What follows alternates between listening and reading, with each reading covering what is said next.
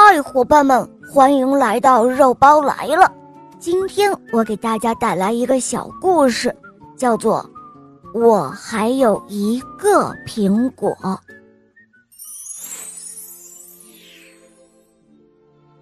在上世纪初，有一位充满传奇色彩的瑞典老人斯坦利·库尔兹去世了。他为自己写了这样一句墓志铭。我还有一个苹果。他是一位对沙漠探险情有独钟的瑞典医生，在年轻的时候，曾试图穿越非洲撒哈拉大沙漠，在沙漠腹地，一场铺天盖地的风暴使他变得一无所有，向导也不见了，满载着水、还有食物、还有驼群都消失了。死亡的恐惧笼罩在他的周围。就在绝望的那一刻，斯坦利把手伸向自己的口袋，他意外地发现，他还有一个苹果。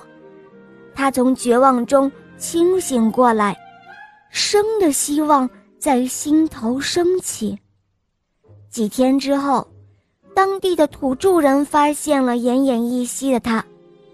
昏迷不醒的他，紧紧地握着那个完整却又干瘪的苹果，谁也无法从他手中将那苹果拿走。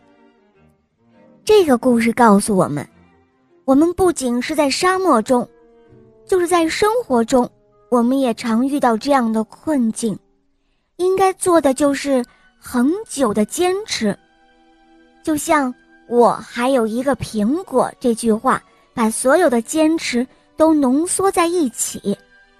其实每个人的内心都深藏着一个苹果，上苍也许会夺走你的一切，但是他永远都夺不走你心中的最后一个苹果。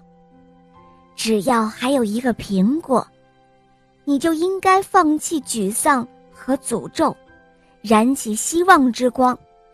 只要心中还有一份苹果的清凉，就能够用意志战胜困难，抵达梦想的天堂。好了，亲爱的小伙伴们，今天的故事热包就讲到这儿了，希望这个小故事能够给你带来启发哟。好，伙伴们，我们明天再见，么么哒。